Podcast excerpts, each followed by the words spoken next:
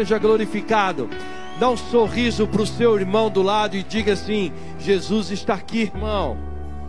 Aleluia, Jesus está aqui. Você pode tocar nele, pode sentar, amém? Aleluias. Jesus é bom, Jesus está aqui, ele se importa com você. Diga para o seu vizinho: Jesus se importa com você. É, ele se importa com você.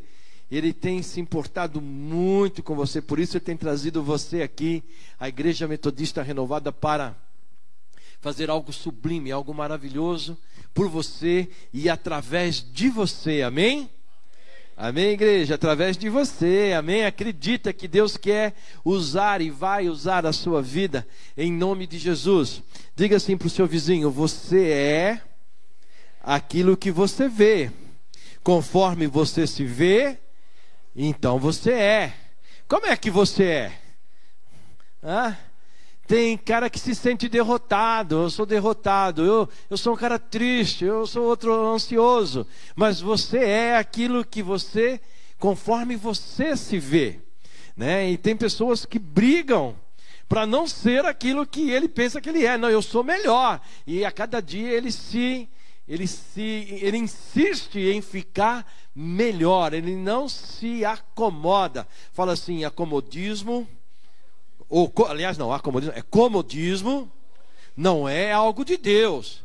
Não, nem conformismo.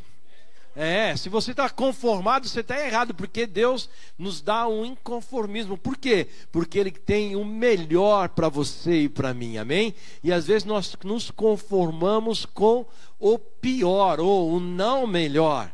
É, não seja conformado. Você tem uma unção de Deus para viver maravilhas nessa terra, amém? Você tem uma unção de Cristo para viver o melhor dessa terra. E se você não está vivendo, é que você não está fazendo caso dessa unção, ou não está acreditando nessa unção, mas ela está disponível a você. Nós estamos na segunda semana da nossa campanha. Você sabe o nome da nossa campanha? É esse mesmo. Eita Deus! Hã? Minha família no altar. É isso aí. Vamos falar todo mundo junto? A, o nome da campanha é Minha Família no Altar. A sua família tem estado no altar? Sim, se você tem feito menção dela no altar de Deus, nas suas, nos seus momentos, nos seus momentos ah, ali sozinho com Deus, com certeza Deus está olhando de um modo especial para a sua família. E essa é a segunda semana. E o e o tema dessa semana é o Deus que provê. Fala assim: o Deus que provê. Este é o meu Deus. Este é o meu Deus. Que Deus? O Deus que provê. E o que é prover? O que é provisão? Prover é igual provisão. O que é provisão? É suprimento, é alimento, é, abundância de viveres, né?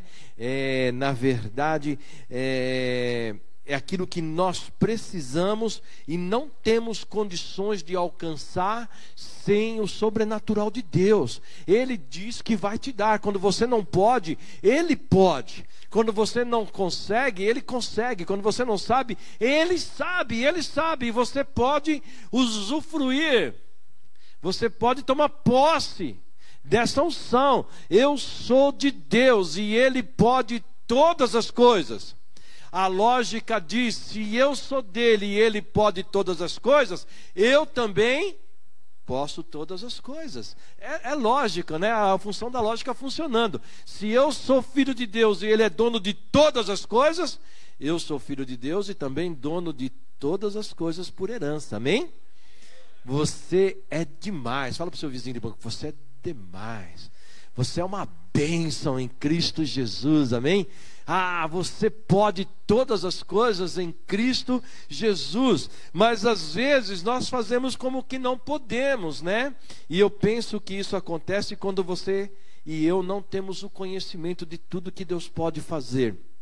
Deus pode curar, Deus pode trazer, trocar tristeza por alegria. Deus pode tirar um espírito de morte, de depressão e colocar um espírito de vida. Por que muitas vezes nós insistimos em ficar nesse estado da có, nesse estado de tristeza, nesse estado de não ter, de não possuir, quando Deus diz que nós podemos todas as coisas? Eu penso que isso acontece conosco quando nós não queremos ter atitudes, ou não queremos lutar, ou não queremos é, ir à frente naquilo que Deus quer e diz que provê nas nossas vidas. A mesma Bíblia diz que em Cristo nós podemos todas as coisas. Lá em Filipenses 4, 3, 19 diz que todas as nossas necessidades, todas as nossas. Você tem necessidade? Então a Bíblia diz assim, ó, todas as suas necessidades estão providas em Cristo Jesus. Você tem necessidade ainda? Não, elas estão providas. A questão de você ir lá e buscar, né? Não, está escrito lá, ó, Deus conhece todas as suas necessidades. Ele conhece, você sabe delas e Deus também. E em Efésios 4,19, Efésios, não, Filipenses 4,19, diz que ele supre as suas necessidades. Então, de repente, eu não tenho mais necessidade. Por quê? Porque elas estão supridas em Deus. O agora o interessante é ir lá buscar isso, né? É, é nós tomarmos posse disso. É nós trazemos para a nossa vida, é, é, fazer com que se materialize, é algo tremendo isso, né? É até difícil de explicar, mas que, elas, que a bênção se materialize na nossa vida. Elas são reais.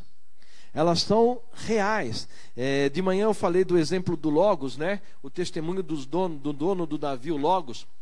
Você sabe que são dez navios que circulam por aí, não é? Não é não, são dois. Só queria se vocês soubessem. Era dois. É, são dois navios evangelísticos que circulam pelos oceanos, parando em cada porto de cada país que abre para recebê-lo. Mas eles não começaram com dois, eles começaram com um. E Deus colocou no coração deles: eu vou dar o segundo. Olha só, Talvez Deus te dê uma coisa e você está satisfeito com isso, mas Deus está gritando: Eu quero te dar mais, eu quero fazer mais por você. Mas você diz: Não, eu estou conformado com isso. Mas Deus não está conformado, Deus não é um Deus conformado, amém?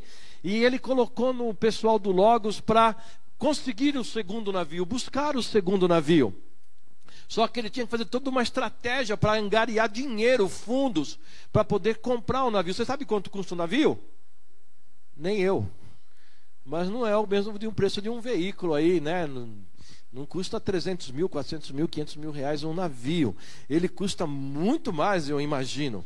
Deve ser milhões é, eu não sei nem se o Brasil faz um navio desse porte, mas vamos falar em euros, né? Milhões de euros ou de dólares para fazer um navio. Então eles estavam indo em busca do segundo navio. Quando Deus colocou no coração de um homem, vai lá no pessoal do Logos, porque eu tenho um presente para te dar. E o homem pergunta: Que presente o senhor tem para me dar? Eu quero te dar um ônibus. Mas quem vai te dar esse ônibus é o pessoal do Logos, que está comprando o segundo navio. Aí o cara vai lá no pessoal do Logos, na administração, lá na igreja deles e bate na porta. A princípio o pastor não recebe porque vai falar assim: esse cara está pedindo algo e eu não tenho para dar, eu estou juntando para o meu navio. Mas o homem insiste, eles abrem a porta, esse homem entra e fala assim: Eu vim aqui pedir um ônibus para você. Deus falou que ia dar, Deus ia prover um ônibus para aquela igreja. E o pessoal do Logos, com toda a lógica, disse: Olha, nós não podemos te dar um ônibus, porque nós estamos juntando dinheiro para comprar um navio. E se nós tirar o dinheiro para te dar o ônibus, nós vamos ficar sem comprar o navio. Então, por favor, nós não temos como dar isso a você, entenda isso. Mas Deus tocou no coração daqueles homens e disseram assim: Vocês estão me pedindo um navio e negando um ônibus para o meu servo. Depressa o pessoal do Logos mandou chamar aquele pastor e, deram, e deu para ele um ônibus. E ao dar o ônibus para aquele pastor, Deus deu o segundo Logos para eles. Amém? Amém? Não sei se está, ó, curiosidade, vai fazer 30 dias, 60 dias atrás, eles estavam ancorados aqui no posto de Santos. Né? Quem não foi, perdeu a oportunidade. Mas uma vez por ano, eles aportam aqui em Santos, logo um ou logo os dois. Você pode ir lá ver, é um navio evangelístico. Amém? É, amém. Então estou dizendo isso porque Deus quis prover um ônibus para uma igreja e quis prover um navio para o pessoal do Logos. E para você, Deus quer fazer alguma coisa? O quê? Para o cara lá era um ônibus, para o outro aqui era um navio. E para você, o que, que Deus quer te dar? Fala para o seu vizinho.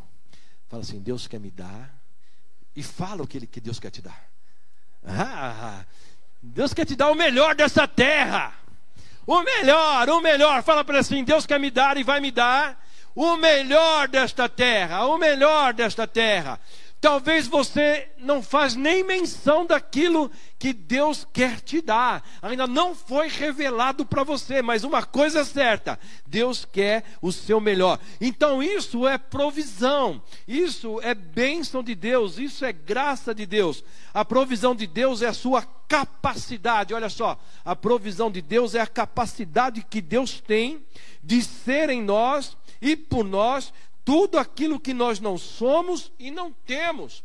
Então, todas as suas e as minhas dificuldades são supridas pelo amor, pelo querer de Deus em nosso favor. Amém? Ele nos dá o que nós precisamos e não temos condições de alcançar sem Ele. Isso é provisão de Deus. Mas sempre que Deus quer dar alguma coisa, ou sempre que Deus vai fazer alguma coisa na terra, Ele escolhe homens, homens e mulheres. E Deus, Deus pede. Deus só não dá. Deus não só dá, mas Deus também pede. Fala para o seu vizinho: Deus pede. Deus pede.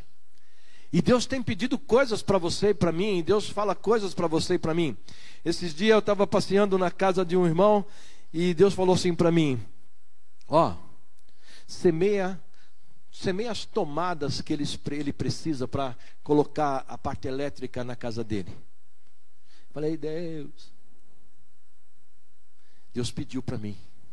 Mas o que será que Deus tem para mim? Porque quando Deus pede, Ele quer abençoar. E Deus pede, Deus não pede por pedir, Deus pede porque antes de que, antes de você antes dele, ele só pede o que ele já te deu. Fala assim: Deus pede aquilo que ele já me deu. Ele, dá, ele pede aquilo que ele já deu, ele não pede nada que você não tenha, ou nada que você não possa dar, porque ele já sabe que você tem. Fala assim: Deus sabe tudo que eu tenho, e tudo que eu tenho é dele. Por isso que ele sabe o que eu tenho, por isso ele pede, até mesmo para testar os nossos corações, testar onde está os nossos corações. E se você é aquilo que você pensa e você pensa que é filho de Deus, então você pode todas as coisas e pode ser tocado por Deus, né? Para que ele possa fazer alguma coisa na terra a seu favor ou através de você. É, fecha os seus olhos, eu quero orar por você. Deus. Eu sei que o Senhor é um Deus de propósito. Aliás, nós sabemos que o Senhor é um Deus que trabalha sobre propósito. O Senhor tem um propósito com cada vida, com cada homem, com cada mulher, adulto ou jovem, ou até mesmo criança, papai, como Samuel. O Senhor tem propósito, em nada passa, Senhor, desapercebido aos seus olhos, e nada há que o Senhor não possa fazer, porque tudo é do Senhor. E se tudo é do Senhor, o que nós temos também é do Senhor, inclusive as nossas próprias vidas são tuas. Pai, nesse, nesse momento eu peço ao Espírito Santo, em nome de Jesus, que toma esse homem, toma essa mulher e constranja esse homem, Senhor, a ponto, essa mulher, a ponto deles se levantarem e dizer: Eis-me aqui, eis-me aqui, Senhor confronte mesmo, ah, faça com que ele saia dessa situação de prostrado, de indiferente, Senhor, e se coloca como um homem cristão cheios de atitude, Senhor, ou cheio de atitude para o teu reino e para a família dele, para a família dela, em nome de Jesus. Amém. Amém, igreja. Você está feliz? Fala para o seu vizinho de banco, eu estou muito feliz. E você? Aleluias, eu estou muito feliz. Nesse culto que acabou, tinha uma mocinha ali. Ela estava chorando o tempo todo. Ela estava chorando, chorando, chorando. E acabou o culto, eu fui falar com ela. Eu falei: Para de chorar, moça. Deus tomou você. A sua bênção já chegou né? A sua bênção já chegou. Ela veio aqui para frente e chorou mais ainda. Agora eu já está chorando de alegria, porque ela é crente, ela acreditou, amém? E ela foi para casa, saiu daqui sorrindo. Eu fico feliz por isso, porque Deus proveu ela no seu interior. Nós vamos usar o texto de Gênesis, Gênesis capítulo 22. Abre a sua Bíblia aí em Gênesis capítulo 22. Saca o seu celular se você não trouxe Bíblia, papel. Pega a Bíblia eletrônica. E se você não trouxe Bíblia nenhuma, pelo amor de Deus, né? Traga a Bíblia, está na igreja, meu. Vamos aprender, amém? Aleluias. Junta perto de um crente aí que ele tem Bíblia. Vai lá, vai lá. E a semana que vem você traz a sua, porque vai ter outro tema e você vai ter que aprender. Amém? Nós vamos usar o tema, o, o, texto de Gênesis 22, onde nós vamos ver a história de Abraão. Abraão foi provado, Abraão foi provado em fé, na maior prova da vida dele, na vida dele. E diz assim o versículo 1 do capítulo 22 de Gênesis: Algum tempo depois, Deus pôs Abraão à prova, ou Deus tentou Abraão. Esse tentar não é maligno, tá, gente? Esse tentar é colocar à prova, é sondar o coração dele. Abraão, Deus pôs à prova Abraão, e ele chamou Abraão: Abraão! E Abraão respondeu: Sim.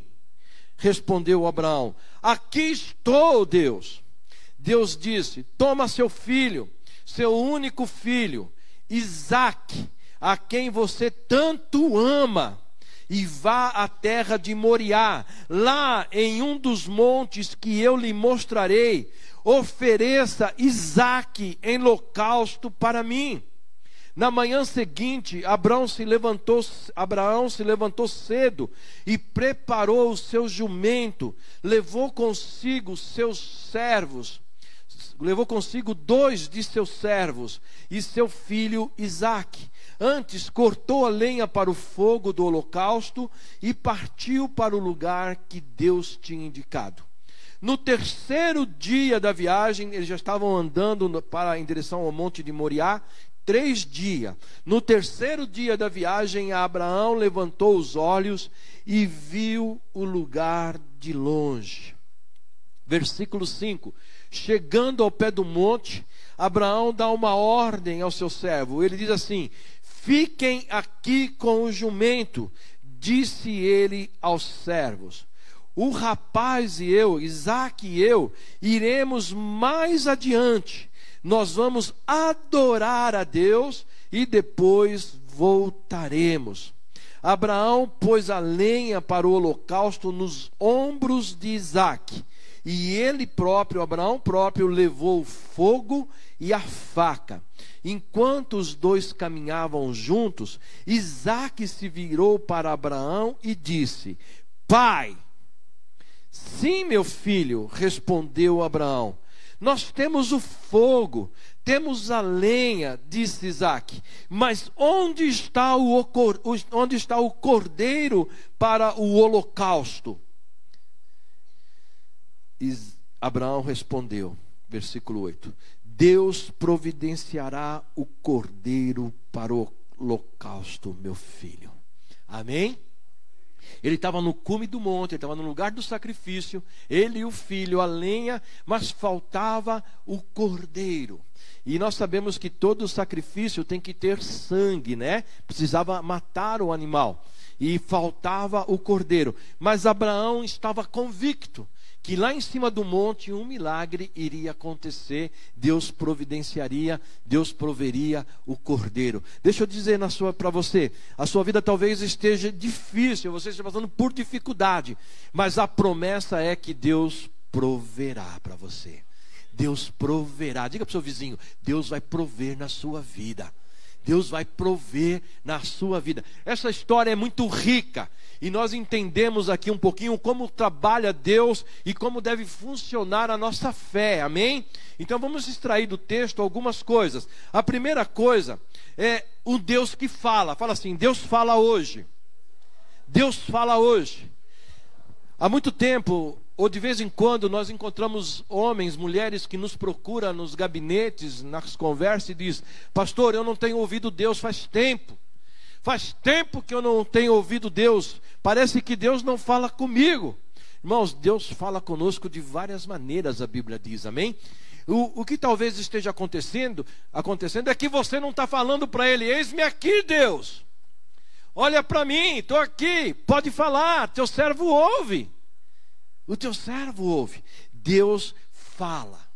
E você precisa treinar o seu ouvido, o seu espírito, para conhecer a voz de Deus. Abraão já falara com Deus outrora, e Deus continua falando e vai falar com ele mais algumas vezes na frente. Não foram muitas, mas Abraão conhecia a voz de Deus. A pergunta é: você e eu, nós conhecemos a voz de Deus quando ele fala conosco? Não diga amém, amém? Pensa, é para pensar. Então, Abraão conhecia a voz de Deus. Deus falava ontem, Deus fala hoje e Deus falou, fala amanhã. E o que coloca é você, o que falta talvez é você e eu nos colocar disponível para Deus, para conversar com Deus, tirar tempo para ele, né? O tempo com ele. Versículo 2. Olha só o Deus que pede, ele vai pedir.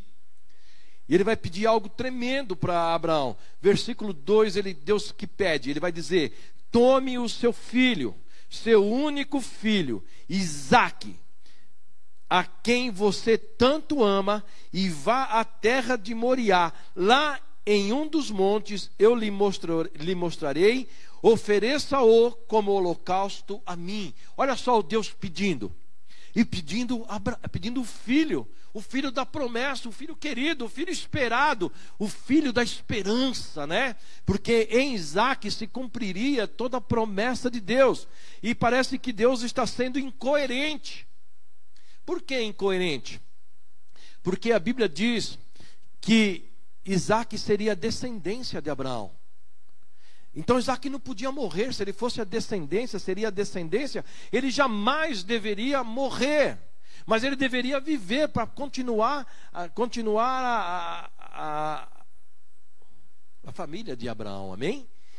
Continuar a família de Abraão a crescer pela terra. Mas agora Deus que prometeu Isaac como, como a continuidade de Abraão, agora pede para ele apresentar Isaac ao sacrifício. A pergunta que devemos fazer ao texto são duas. A primeira pergunta é que Deus fala assim: Abraão, toma seu filho, seu único filho. Quantos filhos tinha Abraão? Quanto? Dois filhos: Ismael e Isaac. Mas Deus, com todas as letras, está dizendo ali: toma seu filho, seu único filho, Isaac. E Ismael? Ismael não era filho? Era filho.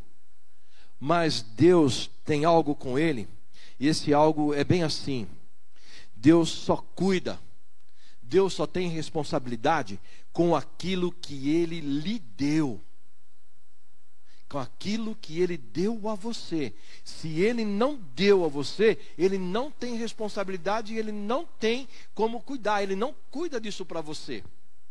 Por quê? Porque ele não deu para você, não foi promessa dele aquilo para você. Então isso vai custar alto custo às vezes para nós. Por quê? Porque é nós que temos que cuidar. Só que dependemos às vezes de milagre e Deus não vai agir, porque não foi ele que deu, e se ele não deu, ele não tem responsabilidade. Ele não tem qualquer responsabilidade. E foi exatamente isso. Eu não conheço Isaac. Eu não dei Isaac, eu não conheço Ismael. Ismael, eu não lhe dei. Sabe aquele emprego que você sai para trabalhar de manhã desgostoso? Meu Deus, amanhã é segunda-feira, tem que trabalhar naquela empresa, porcaria, miserável empresa, miserável de patrão. Que coisa doida! Mas não foi Deus que deu para você, por isso você tem, você tem esse sentimento, né? Viu, pastor? Eu tinha eu tinha 18 anos. Acho que eu tinha 18, 17 anos. Eu estava desempregado do exército, 18 anos, né? Eu não consegui emprego, eu não consegui emprego, eu não consegui emprego de jeito nenhum. Aí eu resolvi ir no centro de Umbanda. Eu fui no centro de Umbanda, aqui próximo à rua Vergueiro. E foi lá o Pai de Santo me deu uns passes, me deu um banho de erva e falou: Você vai arrumar um emprego. Na semana seguinte eu estava empregado. Todo feliz.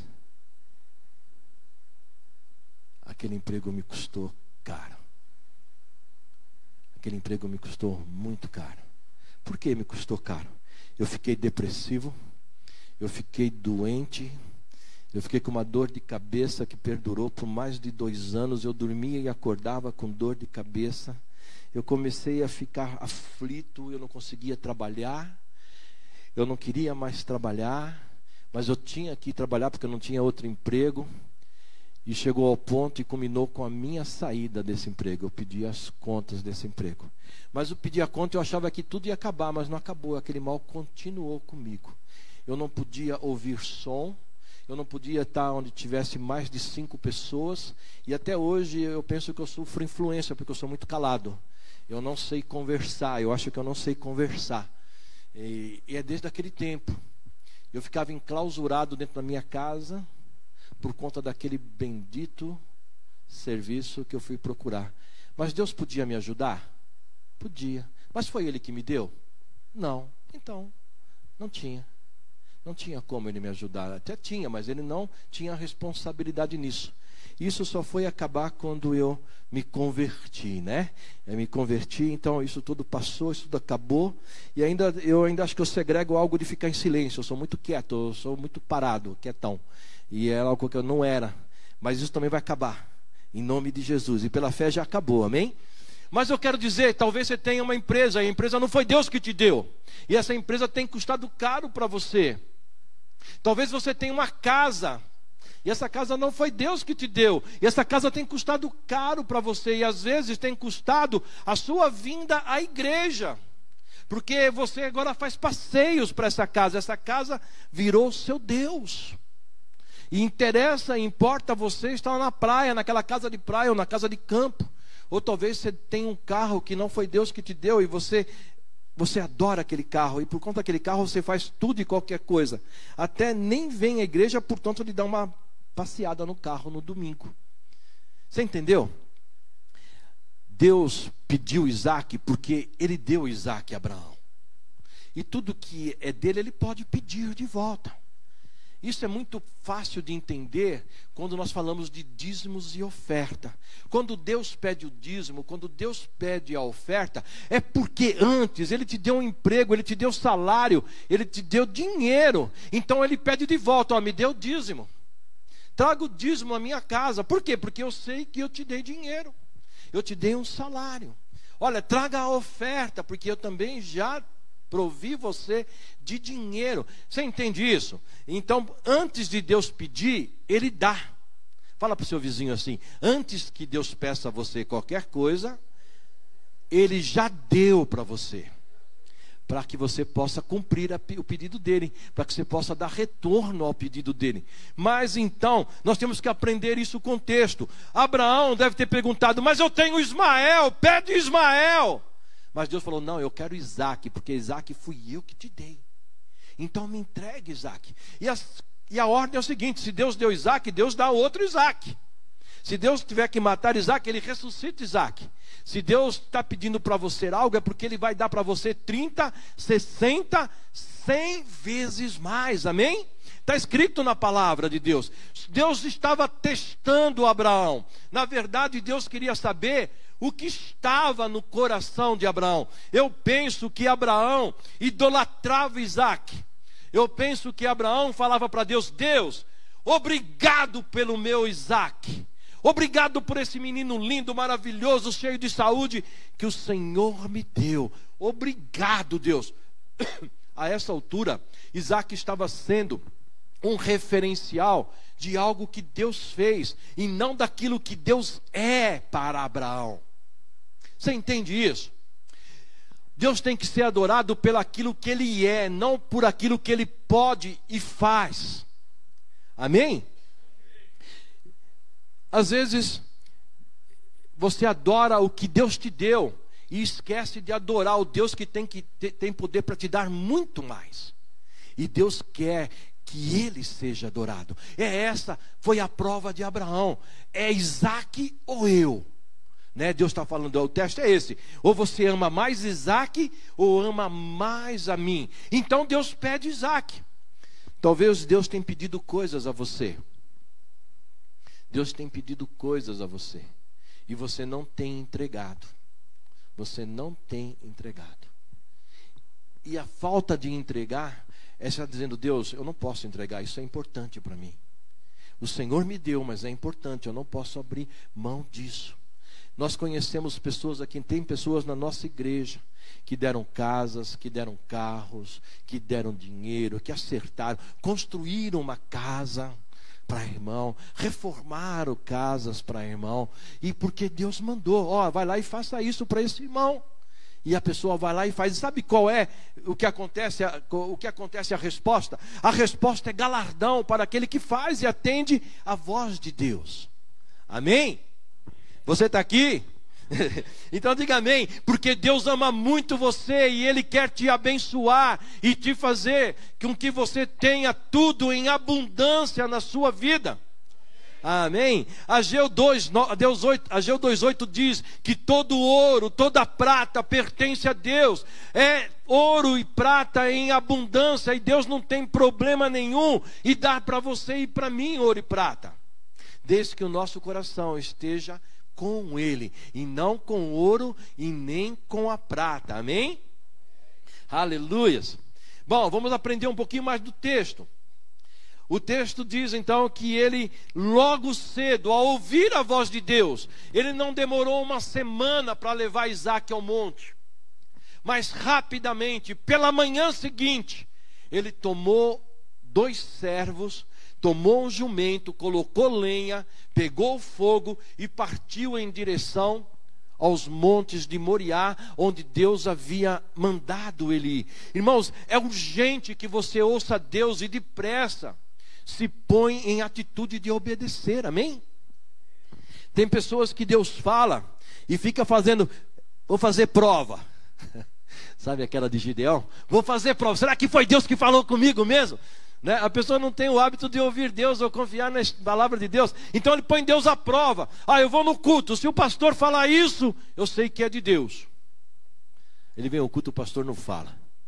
Fala, então não era de Deus. E era de Deus. Então, tem crente que costuma, quando Deus pede algo, colocar Deus à prova. Se é de Deus, Deus vai provar. Ah, não, eu vou fazer jejum. Se é de Deus, eu vou fazer jejum e Deus vai confirmar. Irmão, Deus não precisa do seu jejum. Quem precisa do seu jejum é você, amém? Deus quer você. Você precisa, eu preciso. Jejuar é maravilhoso, é bom. Mas Deus é Deus com ou sem jejum, ele continua sendo Deus. Eu vou subir ao monte, Deus vai usar o profeta, Deus vai usar alguém para falar comigo lá no monte. Você vai subir um monte e Deus talvez não vá falar com você, porque Deus é Deus, na essência de Deus, Ele vai falar com você face a face. Amém, igreja? Vocês estão com uma cara, acho que vou parar, pastor, estou com medo. Se vocês não sorrirem para mim, eu vou embora correndo daqui. Amém? Tá pesado? Eu, eu mudo. Meu Deus. Jesus. Irmãos, Abraão era filho de Deus. Você é filho de Deus? Você tem certeza disso? Filho obedece pai. Amém? Ou só às vezes? Eu já fui adolescente. Adolescente é um problema, meu Deus do céu. Né? Mas acaba obedecendo o pai, né? Você tem obedecido Deus? Deus tem dois tipos de filhos. Fala assim: Deus tem dois tipos de filhos. Dois. Quais são os filhos que Deus tem? Deus tem filho criança e Deus tem filho adulto. Paulo, Paulo em livro de Atos, em livro de Coríntios, ele diz assim: Olha, eu só consigo dar leite para vocês. Eu tenho tanto para dar, eu tenho tanto alimento sólido para dar, mas vocês não se colocam disponível. E eu tenho que dar leite quando eu já tenho alimento sólido para dar a você. Quer dizer, é hora de crescer, mas vocês não querem crescer. Né? Lá em Coríntios, ele vai dizer assim: Eu fiquei três anos e meio com vocês, dioturnamente falando do reino, mas durante todo esse tempo eu só consegui dar leite quando eu queria dar alimento sólido. Irmãos, alimento sólido significa crescimento do homem, da mulher de Deus, amém? Nós temos uma vida, nós temos uma vida, na maioria, muito rasa com Deus. Muito rasa com Deus. O que significa rasa? Você não consegue viver os milagres que Deus diz que tem, parece que não estão à sua disposição. Está à disposição do apóstolo Joel, está à disposição do apóstolo Gézer, mas parece que não está à nossa disposição. Porque Deus quer falar com você. Deus quer falar com você para aprender, para crescer. Vamos crescer? Sabe como se cresce na Bíblia? Hebreus capítulo 5, versos 11, segue em Hebreus 6, lá tem a receita para nós crescermos, sair de uma imaturidade de criança e chegar a uma fase adulta com Deus. E eu quero, eu quero incentivar vocês a lerem Hebreus 5, né? Lê todo, mas o que eu quero falar, que eu estou dizendo, está depois do versículo 11. E eu aconselho vocês a ler para que nós ganhamos crescimento e robustez espiritual. Bom, Abraão era homem de Deus e ele não era criança, ele era adulto, e então ele agora vai obedecer Deus. E ele vai marchar três dias, fala três dias. Três dias esse homem vai marchar. Ele estava num conflito de alma. Você talvez esteja num conflito também da sua alma. Por que não dá certo? Porque é promessa. Mas se é promessa, por que não está dando certo? O que é tá, que está acontecendo? Por que Deus não está me ouvindo? Por que Deus quer tirar? Ou por que Deus não me abençoa? Quando eu sou cristão e sobre mim está toda a unção de bênção de Deus. Um conflito interior. Abraão marchou três dias neste conflito. Isaac é bênção. Por que, que Deus quer que eu ofereça a ele em holocausto? E Isaac é a promessa. Porque Deus quer acabar com a promessa, pedindo que eu sacrifique Isaac para ele. Mas ele não podia dizer nada a ninguém, ele não podia contar isso aos servos, e ele não podia contar isso a Isaac. Só ele sabia disso. E talvez o seu conflito é só seu. E você não pode contar para sua esposa. Você não pode contar para o seu marido, você não pode contar para o seu filho, você não pode contar nem mesmo para o seu pastor, porque você não tem coragem de contar esse conflito. Mas ele não foi o único a viver, os discípulos de Jesus também viveram isso. Jesus também ficou morto três dias. E os discípulos, mas ele curava, ele andou sobre as águas, ele curou paralítico, ele ressuscitou mortos. Como que agora ele morreu? Mas Jesus também foi provido a nós, amém? Jesus foi ressuscitado. Bom, Isaac foi, Moisés foi e os servos foram. Agora tem quatro coisas que Abraão fez quando chegou ao pé daquele monte quatro atitudes que eu quero participar para vocês. Atitude importantíssima para que Abraão pudesse vencer aquela provação e se nós também fizermos igual, muito provavelmente nós vamos vencer também as nossas provações, especialmente se, por que, que eu digo, disse provavelmente? Porque para vencer provação tem que ter dois requisitos básicos. Quais são os primeiros? Fé, fala fé. Segundo requisito, atitude. Fé e atitude em Cristo te leva à vitória na provação. Amém? Fé exige atitude. Fé exige atitude. Então, qual foi, quais foram essas essas atitudes desse homem? A primeira atitude, ele não deixou os servos subirem ao monte. No versículo 5, ele vai falar assim: Fiquem aqui, versículo 5 do capítulo 22 de Gênesis. Fiquem aqui com o jumento. Vocês não vão subir ao monte comigo, disse Abraão aos seus servos. Eu e Isaac iremos.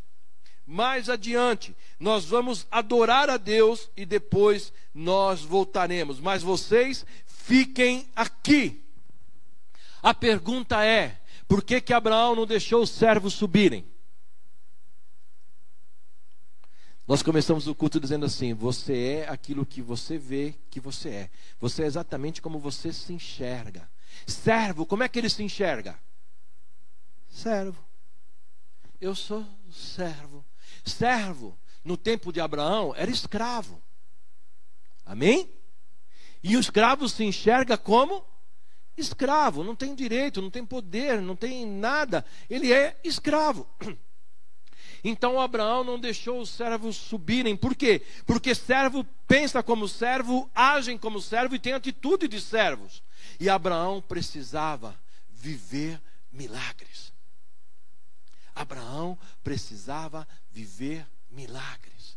Então, ele não poderia deixar e não deveria deixar que um servo subisse com ele ao monte, porque servo não sabe viver milagres, servo é comandado, é mandado, ele vai se espantar, ele vai se assustar quando vê milagre. Você entende o que eu estou falando? Eu fico pensando, às vezes, o apóstolo Joel, nosso apóstolo aqui, fala: Meu Deus, esse cara é fera. Porque se ele juntar todo mundo, ele vai ver tanta reclamação, tanta reclamação, como é que eu vou viver milagre? Né? Como é que eu vou viver milagre? Só vou ver eu chorar. Vou largar tudo isso aqui, vou embora. Né? Porque a maioria das vezes nós não pensamos como ele pensa, nós não vemos como ele vê, não enxergamos como ele enxerga, nem interpretamos como ele interpreta. Né? É, assim estava Abraão, ele tinha que subir no monte, no monte ele sabia que Deus ia agir, e ele sabe, Abraão sabe, que se ele adorasse a Deus em espírito e em verdade, ele poderia mudar aquela sentença sobre Isaac. Se é que dependesse disso ele. Porque Deus adora. Irmão, Deus tem uma fraqueza. Fala assim: Deus tem uma fraqueza. Olha, falar que Deus tem uma fraqueza tem que ser assim, né? Qual é a fraqueza dele? Ele não suporta, ele não aguenta um adorador chegar até ele. Ele não aguenta um adorador chegar até ele e que o adore em espírito e em verdade. Moisés conseguiu convencer Deus a não fazer algumas coisas que Deus se propositou a fazer e Deus falou, e Moisés falou para ele: "Deus, não faça". E Deus falou: "Por sua causa, Moisés, eu não vou fazer". Moisés adorou a Deus. Moisés falou com Deus. E Abraão falou para os servos: "Eu e meu filho vamos subir, vamos adorar e depois nós voltamos". No coração de Abraão, Isaac ia morrer. E no seu coração? Alguns planos, alguns objetivos seus, algumas coisas que você anseia e deseja vão morrer sem que você possa viver? Se você tiver em Cristo, Ele vai prover isso para você. Ele vai prover isso para você. Ele vai prover isso. A Bíblia diz que Ele conhece os desígnios do nosso coração. E a mesma palavra diz que Ele tem prazer em conceder aquilo que o nosso coração deseja, se o nosso coração estiver com Ele. Amém? Mas a pergunta é: um filho criança pode viver milagre? Não. Mas um filho adulto pode. Então o interessante é você e eu começarmos a crescer como Abraão, Abraão era crescido. Bom, partiu então, os, os, os servos não podiam subir porque eles não saberiam viver. Abraão sabia que tinha que colocar Isaac em cima do altar. Imagina aqueles dois homens, servo, vendo Abraão amarrar Isaac, amarrar ele com corda, jogar ele em cima do altar e depois pegar a faca e vir para matá-lo. Aqueles servos iam ficar louco. Eles não compreenderiam o milagre que estava para acontecer ali. Eles iam chamar a polícia se tivesse polícia. Ele ia chamar, o, ia chamar o, o, o sistema cautelar, cautelar, né? Ia chamar todo como é que é? Conselho tutelar. Prenda Abraão, ele está matando o filho dele, é menor de idade. Chama esse, é, manda esse louco embora. Por isso Abraão não poderia levar servo. Deixa eu dizer algo para você.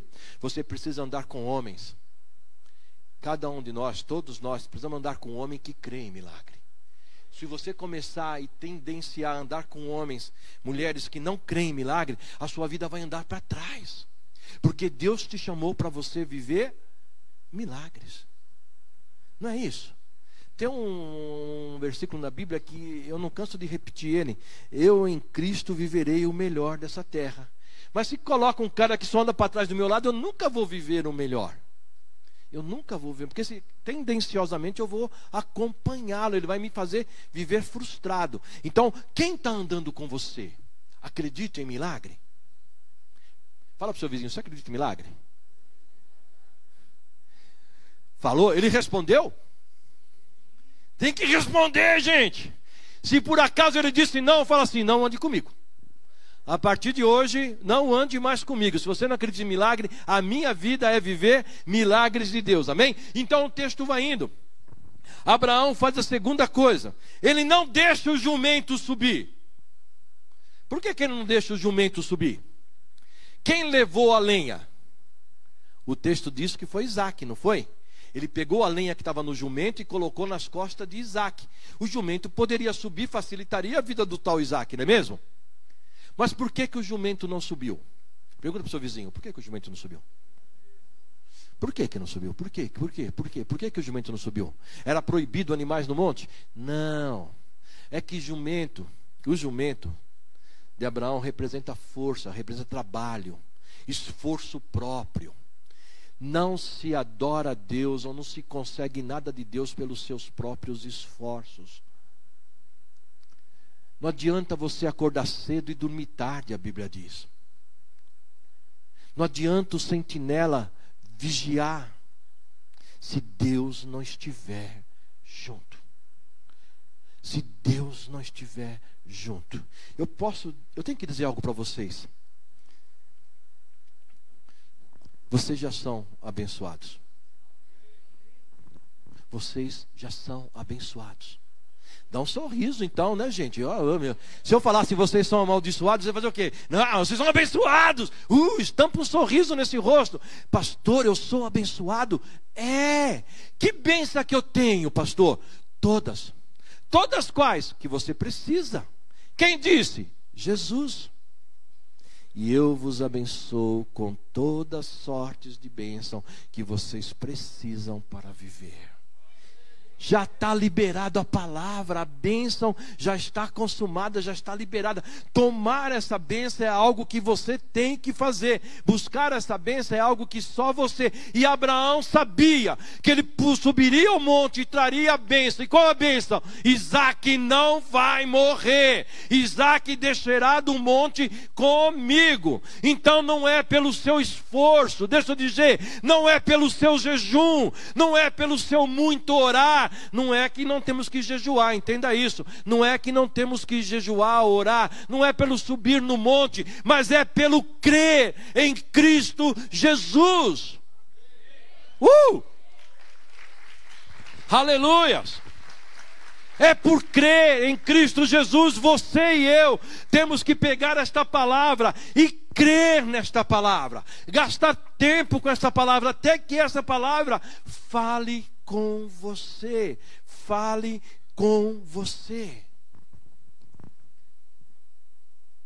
O diabo sabe que você tem dificuldade.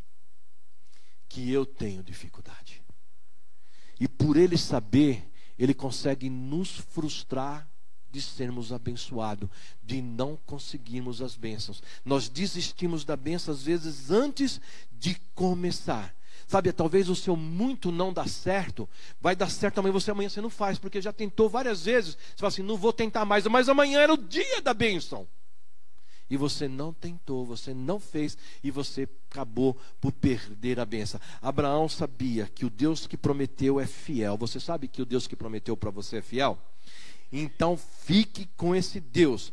A terceira atitude de Abraão ele tomou posse da lenha. Quando você toma, quando ele toma posse da, posse da lenha, ele sai do estado de dependência. Até aquele momento, Abraão estava dependendo dos servos e do jumento. Quando Abraão toma posse, toma posse do fardo, a proposta que Deus havia lhe feito, Abraão assumiu a responsabilidade daquilo que ele tinha por objetivo. Irmãos, é atitude. Abraão chamou para ele: Eu vou fazer o que Deus mandou, melhor é obedecer. Eu vou fazer conforme Deus mandou. Chamou para ele a responsabilidade. Por quê? Porque ele sabia que Deus é Deus de misericórdia. Ele sabia que Deus é bom e que Deus não queria o mal, mas Deus quer o bem. Deus não quer você frustrado. Deus não quer você dependente. Quem que é dependente? Servo é dependente? Servo é dependente. Amigo é dependente? Às vezes amigo depende de outro amigo. Você é amigo de Deus, né? É, mas sair da dependência é ganhar uma posição. É tomar da disposição. Eu vou trazer para você uma revelação. Eu sei que você sabe, mas talvez você não tomou ela para você. A Bíblia diz, lá em Apocalipse, que você foi constituído por Cristo rei. Olá, rei, tudo bem? Olá, rainha, tudo bem? Você se vê rei? Ah, mentiroso. Brincadeira. Brincadeira é coisa do apóstolo Alex. É, você se vê rei? Você é aquilo que, como você se vê. É como você se vê, você é. Rei, toma posição. Abraão tomou posição. Eu vou assumir isso aqui agora em Cristo Jesus. Ele era amigo de Deus. Né? Ele era filho de Deus. E ele tomou para ele essa responsabilidade e sumiu e subiu com a lenha. Não precisou do burro, não precisou do burro não, do jumento, né? Nem dos servos. Ele tomou o fardo com a proposta que Deus havia lhe dado.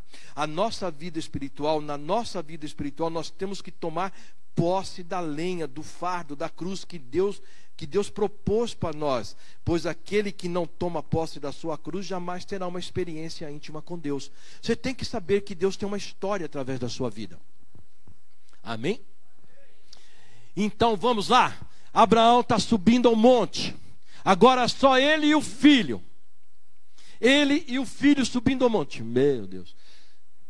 E o filho para e pergunta: Pai, está faltando alguma coisa nós temos a lenha, nós temos o fogo, nós temos a faca, mas cadê o cordeiro? Posso mostrar para você onde está o cordeiro? Olhe para a sua esquerda. Está aí? Olha para a direita. Está aí? Não está. Abraão também não viu o cordeiro. Mas ele sabia que o cordeiro seria provido por Deus. E aí ganha-se o, o nome do Monte Moriá, o monte onde haverá provisão de Deus. Abraão pegou tudo e colocou Isaac no altar, amarrou Isaac. Se você fosse Isaac, você se deixaria amarrar? Se você fosse um jovem de 17 anos, você deixaria seu pai te amarrar para te matar? Nada, eu ia no conselho tutelar, né? Vai me matar nada. Eu vou no... Mas eu creio que Abraão segredou seu filho. Filho, nós estamos dentro de uma proposta de Deus. E a proposta de Deus é essa: olha, ele pediu você em sacrifício, mas Deus é bom, Deus é misericordioso. E a sua palavra não volta atrás. Ele garantiu para mim que você seria a minha posteridade, você seria a minha descendência. Então, ele não vai te matar, ele está me colocando à prova. E Isaac aceitou isso e se deixou amarrar e se deixou ser colocado sobre o altar. E a hora que Abraão foi imolá-lo, matá-lo, uma voz do céu veio e disse: Abraão, não toque em Isaac. Ei, Abraão, não toque no Antônio. Ei, Abraão, não toque no Valdemar. Ei, não toque na Ellen. Não toque na Maria. Não toque, porque ela é minha. Abraão, eu vi o seu coração, e no seu coração eu sou mais do que Isaac, e eu sou maior do que Isaac. Você me ama mais do que Isaac. Versículo 12 de 22 diz assim: Não toque no rapaz, diz o anjo, não lhe faça mal algum. Agora eu sei, Abraão, que você teme a Deus de verdade. Não me negou nem o mesmo seu filho, seu único filho filho. Versos 14: Abraão. Versos 13: Então Abraão levantou o olho e viu um carneiro preso pelos chifres num arbusto. Pegou o carneiro e ofereceu como holocausto em lugar do seu filho. E Abraão chamou aquele lugar de Javé Jirê. Amém? Que significa o Senhor providenciará. Irmãos, o Deus que você serve quer providenciar para você tudo o que você precisa. Mas você precisa sair desse status. Qual status? Um status de só esperar. Você tem que entrar num status de filho de Deus. Qual é o status de filho de Deus? O meu pai é dono do ouro e da prata. Consequentemente, o ouro e prata do meu pai também é meu. O meu pai é dono de tudo que há na terra. Então, tudo que há na terra é meu. Mas deixa eu esclarecer, não é desse jeito como eu estou falando. Tudo aquilo que é bom, tudo aquilo que é digno, tudo aquilo que é honesto, tudo aquilo que traz honra, tudo aquilo que traz boa fama e engrandece o nome de Deus, é o que Ele tem para te dar. Amém? Então receba isso, homem de Deus. Receba isso. Pare de andar, paremos nós de andar com fardo sobre a costa. É hora de tomarmos posição e agradecer a Deus pela bênção que Ele já liberou para mim e para você. Pastor Cláudio, como é que eu tomo posse dessa bênção? se relacionando com Deus. Pastor, o que, que eu tenho que fazer? Você tem que se relacionar com Deus. Mas como que eu me relaciono com Deus? Como você se relaciona com seu pai. Como você se relaciona com seu pai. Amém? Uma historinha bem rápido para falar, falar sobre isso. Um pai tem três filhos. Pensa assim: um pai tem três filhos. Fala, um pai tem três filhos. Um é menor, de 14 anos. Outro é maior, com 18 anos. O outro é adotado, tem 17 anos.